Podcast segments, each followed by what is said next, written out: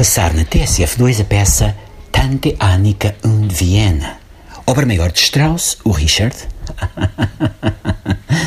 com a maestrina Petra von Petra a dirigir a Sinfónica da Bratislava, onde pontifica a primeira violino Marika von Petra, sua filha, as harpas de Friedrich von Petra e Helga von Petra, sobrinhos e netos respectivamente, o marido Reinhard von Petra na percussão, os teus imigrantes em Paris, Ruth von Petra, Nina von Petra, Rodette Maria von Petra, Wolfgang von Petra, as primas dos clarinetes, Margot von Petra e Fidra von Petra, o trompete, Migalov Guilhermaninsky von Petra e os violoncelos da vovó von Petra, do tio Vânio von Petra e do padrinho von Petra de von Petra e von Petra.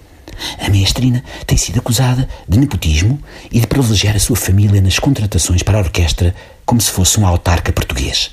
Petra von Petra rebate esta crítica com o argumento de que nem todos os músicos que dirige têm o apelido von Petra. Há um contrafagote, por exemplo, chamado Benevides, e o homem dos tímpanos chama-se Yamamoto. Ao que consta, é o nome japonês para, um facto curioso, von Petra.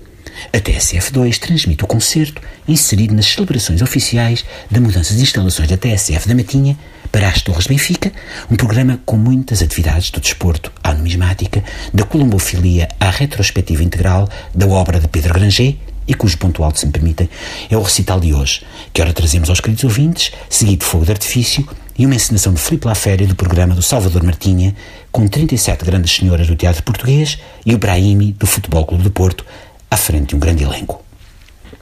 Mais logo, ouviremos em antena a obra maior de Leopold Zeitgeist. Compusiste numa manhã em que me levantei da cama e não encontrei o chinelo. Não sei como foi aquilo, mas nunca mais na vida encontrei a bodega daquele chinelo. Uma peça sinfónica para orquestra que Leopold Zeitgeist compôs numa manhã em que de facto se levantou da cama e não encontrou o chinelo. Ele não sabe como foi aquilo, mas a verdade é que nunca mais na vida encontrou o referido chinelo. A crítica aplaudiu.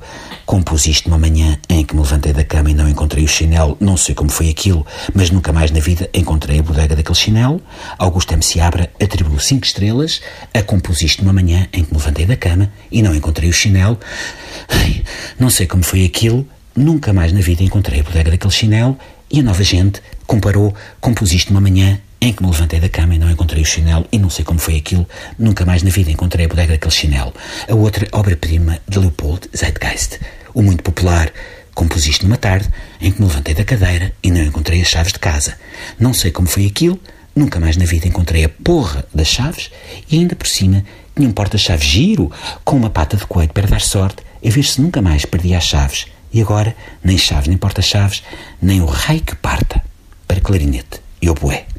Na TSF2 vamos agora ouvir Dino Meira em Homem Vestido de Branco.